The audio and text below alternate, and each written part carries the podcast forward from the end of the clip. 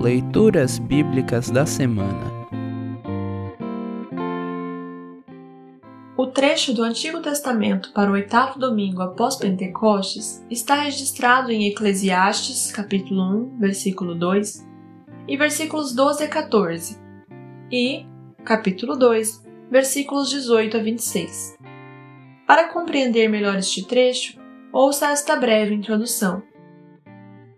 O livro do Eclesiastes, também chamado de O Pregador, traz as reflexões de um sábio sobre a existência humana.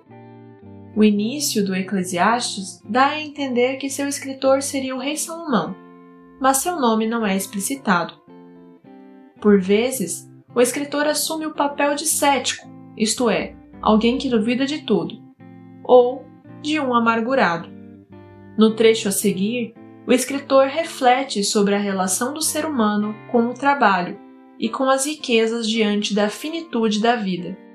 O escritor conclui que tudo é rével, termo hebraico que corresponde ao vapor de água que sai do bico da chaleira e logo se dissipa.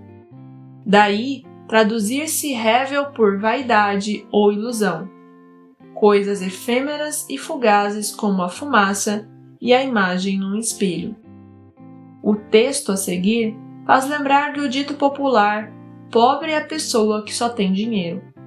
As demais leituras da semana continuarão nos advertindo a colocarmos nossa confiança em Deus, nosso Criador e mantenedor, e não nas riquezas conquistadas com o nosso trabalho. Ouça agora Eclesiastes capítulo 1, versículo 2 e versículos 12 a 14 e capítulo 2, versículos 18 a 26. Eclesiastes capítulo 1, versículo 2 e versículos 12 a 14. E capítulo 2, versículos 18 a 26. É ilusão. É ilusão, diz o sábio. Tudo é ilusão. Eu, o sábio, fui rei de Israel, em Jerusalém e resolvi examinar e estudar tudo o que se faz neste mundo. Que serviço cansativo é este que Deus nos deu? Eu tenho visto tudo o que se faz neste mundo e digo: tudo é ilusão. É tudo como correr atrás do vento. Tudo o que eu tinha e que havia conseguido com o meu trabalho não valia nada para mim Sabia que teria de deixar tudo para o rei que ficasse no meu lugar.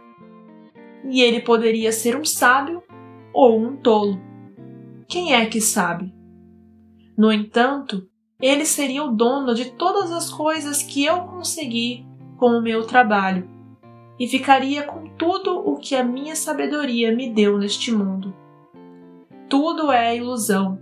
Então eu me arrependi de ter trabalhado tanto e fiquei desesperado por causa disso. A gente trabalha com toda a sabedoria, conhecimento e inteligência para conseguir alguma coisa e depois tem de deixar tudo para alguém que não fez nada para merecer aquilo. Isso também é ilusão e não está certo. Nós trabalhamos e nos preocupamos a vida toda. E o que é que ganhamos com isso? Tudo o que fazemos na vida não nos traz nada a não ser preocupações e desgostos. Não podemos descansar nem de noite. É tudo ilusão.